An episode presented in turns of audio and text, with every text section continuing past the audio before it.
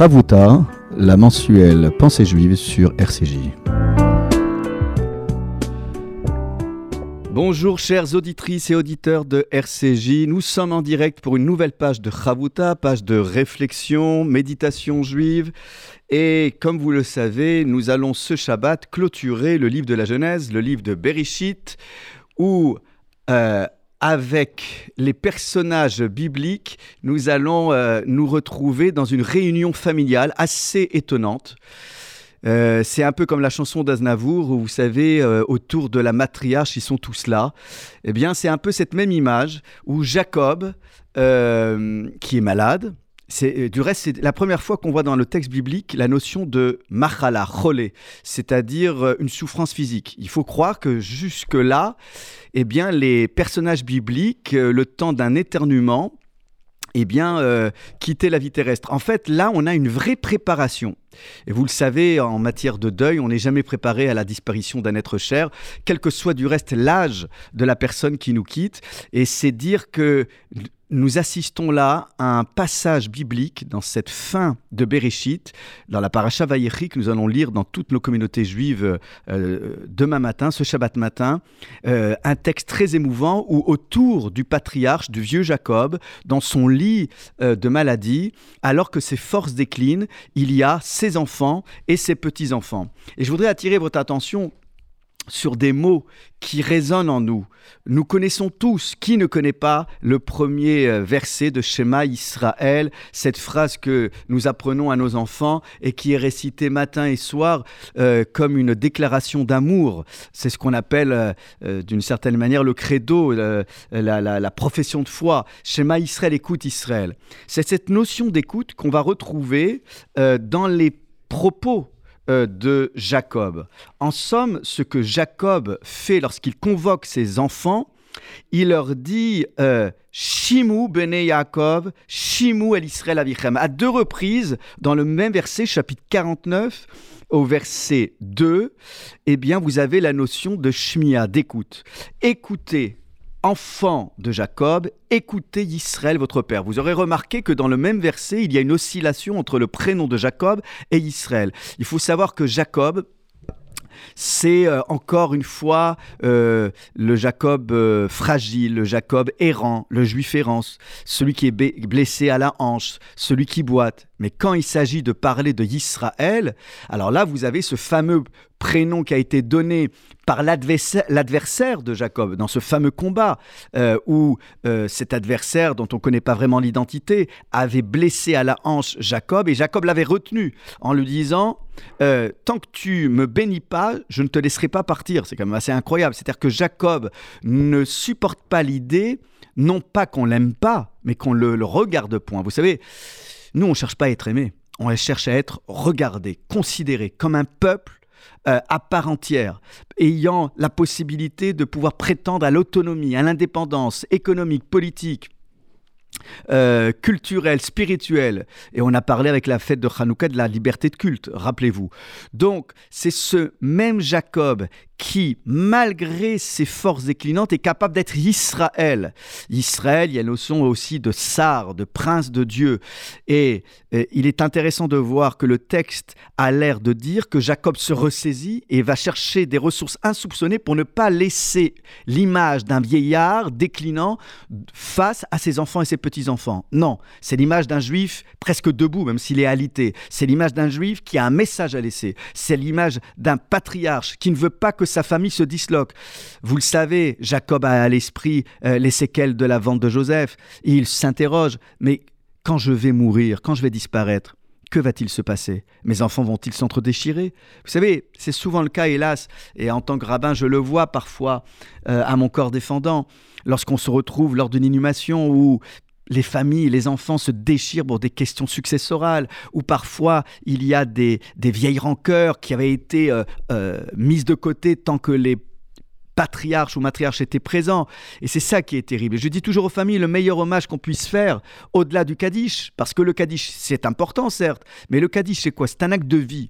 Et donc, si on n'est pas capable dans les actes de vie, c'est-à-dire dans les réunions familiales, les repas, d'associer la présence d'un disparu, non pas juste à une pierre tombale, mais à la vie, c'est-à-dire à une famille qui est capable encore de se réunir malgré l'absence des disparus, qui est encore capable de se réunir pour célébrer la vie. Alors là, oui, nous sommes dans la du nom.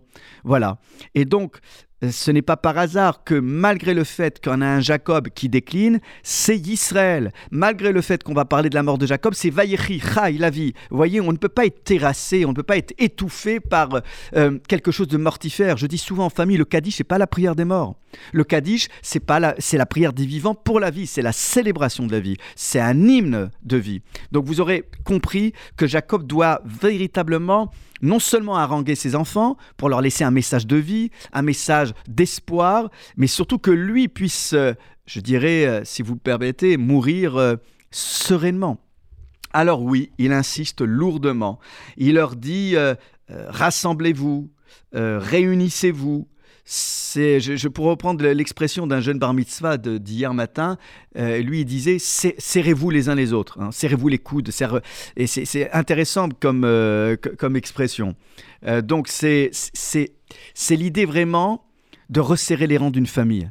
On ne peut pas se permettre euh, des vaines euh, disputes, euh, des, paroles futiles qui parfois opposent au lieu de rassembler. C'est ça l'angoisse du vieux Jacob. Alors oui, quand Jacob fait venir ses enfants et qu'il leur dit rassemblez-vous, pressez-vous pour écouter, enfants de Jacob, pour écouter Israël votre père, oui, c'est un Israël victorieux veut, dont il veut montrer le visage.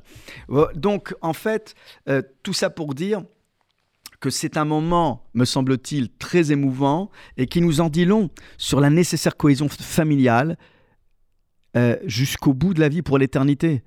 Euh, nous, nous sommes regardés d'en haut, et pas juste par le Créateur, mais par celles et ceux qui nous ont précédés. Donc, c'est beau de célébrer, de commémorer euh, notre communauté. grâce à Dieu, on en, a des commémorations, des, des, des des, des réunions à la synagogue. Mais est-ce que ces réunions se prolongent à la maison? Est-ce que ces réunions euh, euh, se prolongent dans des rassemblements euh, de spiritualité Souvent, il y a des familles qui organisent une étude pendant l'année de deuil à la maison. Je ne dis pas que ce qui se joue à la synagogue est secondaire, je dis juste que si on veut vraiment qu'il y ait quelque chose qui imprègne les esprits des membres de la famille, c'est ce rassemblement-là dont on parle dans cette paracha. Alors, il y a quand même une, difficulté. C'est euh, cette expression qui est un peu énigmatique où euh, Jacob, non content de vouloir les bénir, ses enfants, on a l'impression qu'il veut leur délivrer, qu'il veut leur délivrer le secret de la fin des temps. J'ai envie de vous raconter, et ce qui vous arrivera dans les derniers jours, dans la suite des jours, dans la fin des temps. Et puis, vous le savez, selon euh, le commentaire de Rachi, euh, au moment où il veut délivrer la fin des temps, il y a un voile qui vient estomper euh, l'esprit prophétique de Jacob. Et en somme, il y a peut-être un malentendu dans notre manière de lire le texte si on regarde d'autres commentaires. le voile, il n'est pas tombé comme ça subitement. C'est un voile qui est euh, je dirais, inhérent au processus de délivrance d'un message. En fait, c'est pas tant de dire ce qui va se passer à la fin des temps, parce que Jacob n'a pas de boule de cristal, et puis nous, ce qui nous intéresse, c'est maintenant. C'est pas de savoir ce qui va se passer. Euh, voilà, le, paradis, il est tout de suite. Hein, euh, voilà, nous, on cherche pas de je, ne sais quel paradis pour. voilà, au nom de Dieu, c'est maintenant, c'est la vie. Le paradis, c'est maintenant. Et donc, en fait, ce que Jacob voulait peut-être dire, selon certains commentaires, c'est rassemblez-vous parce que j'ai envie de vous expliquer comment vous allez maîtriser les jours qui suivent, comment vous allez gérer les jours qui viennent. Voilà, et euh, il faut anticiper. Comment vous allez gérer mon absence Est-ce que euh, vous n'allez pas vous euh, reprocher les uns les autres, encore une fois, les, vieux contentieux du passé avec la vente de Joseph Donc, c'est un Jacob qui veut leur donner un mode d'emploi. Comment vous allez pouvoir vous rassembler et, continuer à vénérer le Dieu que j'ai appris à vous vénérer Comment vous allez gérer la, votre relation à Dieu? C'est plutôt ça. Et le voile, c'est juste pour ne pas en dire trop. Parce que, vous savez, dans le judaïsme, il ne faut pas déresponsabiliser, infantiliser les gens. Il faut leur donner la possibilité euh, de, de pouvoir prendre leur destin en main. Donc, ce qui veut dire que c'est à nous d'écrire notre histoire. Alors, on donne le cahier des charges, on donne un cadre de vie, mais en même temps, on donne euh, une petite place pour l'initiative personnelle, pour l'imagination et la créativité des uns des autres. Et c'est peut-être pour cela que le voile est arrivé au bon moment, pour qu'ils n'en disent pas trop aussi, pour laisser la part à chacun, euh, la place à chacun pour s'exprimer. Voilà euh, la leçon de vie, alors que on pourrait s'imaginer que le moment est plutôt mortifère ou morbide. Non, c'est un Jacob vivant.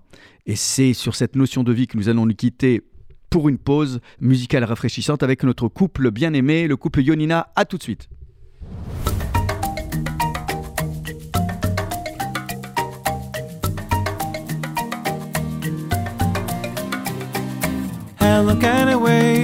Playing games behind the door. I went ahead out through the park, jump in puddles and explore. How can I just sit here between these walls when I hear the wind begin to call? How long can I wait, simply staring at a screen when I can touch and hear and smell, playing where the grass is green? How can I just sit here between these walls? when I hear the wind begin to call. Outside, I can spread my wings and fly. The sun is warm and I'm finally feeling free to jump and dance and simply to be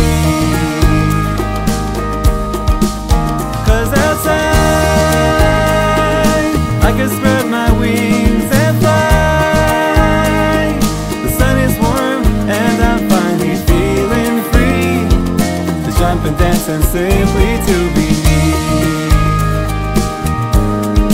Simply to be me. We come into a world that is full of mystery. There's beauty all around if we only learn to see. I might climb a tree or chase a butterfly digging through the sand or watch the clouds go by. Cause can spread my wings and fly. The sun is warm and I'm finally feeling free to jump and dance and simply to be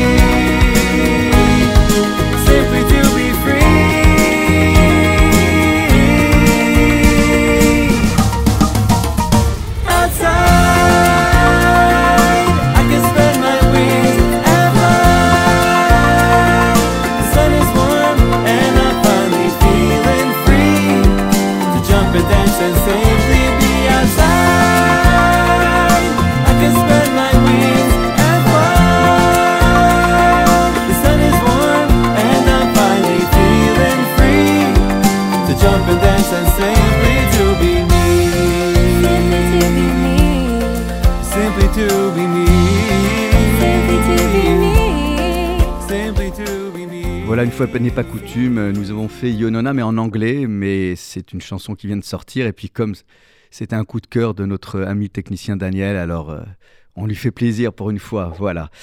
Mes chers amis, les adieux de Jacob, nous les avons vus ensemble, des adieux avec euh, les bénédictions dont je ne parle pas maintenant, mais c'était surtout sur l'appel à la réunion, l'appel au rassemblement, l'appel euh, euh, vibrant de Jacob à serrer les rangs, à se serrer, pour reprendre cette expression euh, d'un jeune bar mitzvah d'hier matin, Sam Bessière, à qui nous souhaitons un grand Mazal Tov, et qui a bien compris le sujet en disant, voilà, c'est se serrer les uns les autres. Alors, si on est autant axé sur en même temps le collectif et l'individuel, euh, agrégé dans le rassemblement autour euh, du vieux Jacob, on peut comprendre, alors je vais un peu effleurer le sujet, puisque comme on se verra pas, s'écoutera pas la semaine prochaine, on peut comprendre alors que le livre de l'Exode, eh bien, il y a un Vav. Alors vous savez, le Vav, c'est cette barre euh, verticale, c'est la sixième lettre de l'alphabet hébraïque, c'est cette barre verticale qui euh, pose difficulté, vous savez, aux exégètes pas. Alors c'est vrai qu'en grammaire hébraïque, généralement le Vav, quand vous dites le Vav, tout le monde vous dit oui, c'est une conjonction de coordination, c'est un Vav de liaison. Et mais comme vous le savez, euh, en exégèse, le vav est parfois un vav qu'on appelle adversatif, un vav d'opposition. Mais, quant à. Et puis parfois, c'est un vav de finalité. Euh, le vav le plus connu, c'est Naase Venishma. Nous ferons et nous comprendrons. Et souvent, les gens disent Ah ben oui, vous, les juifs, vous êtes bêtes et disciplinés, vous faites les choses sans comprendre. Non, c'est pas nous ferons et puis plus tard, et on n'en sait même pas quand, nous comprendrons. Non, nous ferons de sorte à ce que nous comprenions euh, les choses, à ce que nous allons euh, comprendre les choses. Donc il y a euh, ce Vav qui, à lui seul, est capable d'incarner un message fort. Et le Vav du début du livre de l'Exode, c'est et, et voici les noms. Alors, c'est vrai que souvent le Vav selon le commentaire de Rachid, c'est un vav qui fait liaison ou un vav qui est possèle, hein, qui, euh, qui rend caduque. Mais là, on pourrait, euh, on pourrait tout à fait euh, faire le lien entre ce que nous avons vu, ce dont nous avons parlé maintenant, juste avant la pause musicale, dans Vaïchi, et le fait que on redonne de manière exhaustive les noms des enfants d'Israël alors qu'on les a évoqués dans la section biblique précédente. Et que généralement, euh, rien ne doit être répété. Euh, dans la Bible, je vous le dis souvent, la règle de base, c'est l'économie des mots. Alors pourquoi répéter les noms des enfants d'Israël? Alors, on le comprend bien avec le commentaire de Rachi du début du livre de Shemot, que nous lirons la semaine prochaine. Pourquoi? Parce que euh, avec le livre de Shemot, c'est l'annonce des enfants d'Israël, mais qui sont décédés. Euh, les enfants de Jacob vont terminer leur vie en Égypte, alors que dans Vaïchi, ils sont vivants. Donc il est important de nommer les gens vivants et de les accueillir comme il se doit, avec un acte de nomination. Le jour de la circoncision pour le garçon, et dès l'accouchement, le papa monte à la Torah pour proclamer et rendre public le prénom de la petite fille.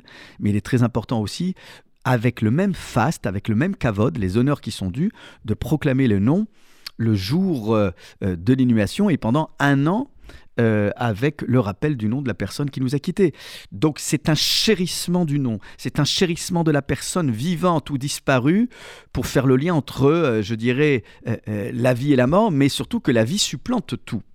Alors, ici, il est intéressant de voir que dans le début du livre de l'Exode, alors qu'on s'attendrait précisément au regard de ce que je viens de vous dire, qu'on on, évoque des noms de gens qui ne sont plus. On aurait pu imaginer euh, que euh, le verbe venir soit conjugué au passé, puisqu'il s'agit du passé. Et euh, c'est intéressant parce que la traduction de la Bible du rabbinat le dit bien. Voici les noms des fils d'Israël venus en Égypte. Sauf que Habaïm, c'est, ce, ce sont ceux qui viennent, c'est au présent. Donc on voit bien qu'il y a un tiraillement entre le présent et le passé d'une part, et puis également euh, un tiraillement vers euh, le futur, heureusement pour nous. On se dirige toujours euh, vers ce qui est devant nous, mais on peut être aussi étouffé parfois par son propre passé. Donc c'est peut-être aussi ça la difficulté que Jacob a en rassemblant ses enfants. C'est peut-être pour ça qu'il veut se projeter, qu'il veut leur raconter, non pas la fin des temps dans le sens de la boule de cristal, mais de les projeter vers l'avenir, de ne pas se laisser enfermer par des vieilles querelles liées au passé. et c'est pour ça que je parlais des séquelles de la vente de Joseph. Donc vous avez quelque chose de, très fort. Euh, ce sont les noms des enfants d'Israël qui viennent en Égypte. Comme pour dire, selon euh, certains commentaires, qu'ils sont toujours là au présent qu'il y a une forme de présence renouvelée et que, en perpétuant la mémoire d'un être cher, nous continuons de le faire vivre à travers nos faits et gestes, nos paroles, sans pour autant s'enfermer dans une mémoire sclérosante. On a aussi notre part de créativité, on n'est pas les clones de ses parents, de ses grands-parents, mais il y a un juste milieu à préserver. De tout temps, notre peuple, le peuple juif, à tout instant, quel que soit le pays traversé, quel que soit le climat plus ou moins hostile auquel nous avons été confrontés, nous avons toujours tenu haut la main, la tête haute, le corps debout, l'esprit élevé. Nous avons tenu précisément parce que nous étions portés par les mérites de celles et ceux qui nous avaient précédés, parce que nous avions été euh, vivifiés et énergisés et dynamisés par l'enseignement de vie qui nous a marqué à jamais et qui nous accompagne. D'où l'importance de faire mémoire dans le sens Veagida, je vais vous raconter l'histoire. Questionne tes parents et ils te raconteront. Ce sont ces histoires-là qui nous animent, non pas pour les raconter au coin du feu ou pour les raconter pour endormir un enfant. Non, ce sont des histoires qui nous inspirent, qui nous encouragent, au point qu'ils sont là avec nous et qu'ils sont toujours au présent et non pas conjugués et déclinés au passé. Voilà ce que euh, nous pouvons dire et ce qui nous a fait tenir aussi dans les moments d'exil, de dispersion, d'éloignement parfois de notre giron familial ou de notre terre, c'était précisément euh, cette adhésion aux attributs et aux qualités de nos ancêtres. Écoute Israël, lorsqu'on ferme les yeux et je dis aux enfants, c'est un acte de méditation.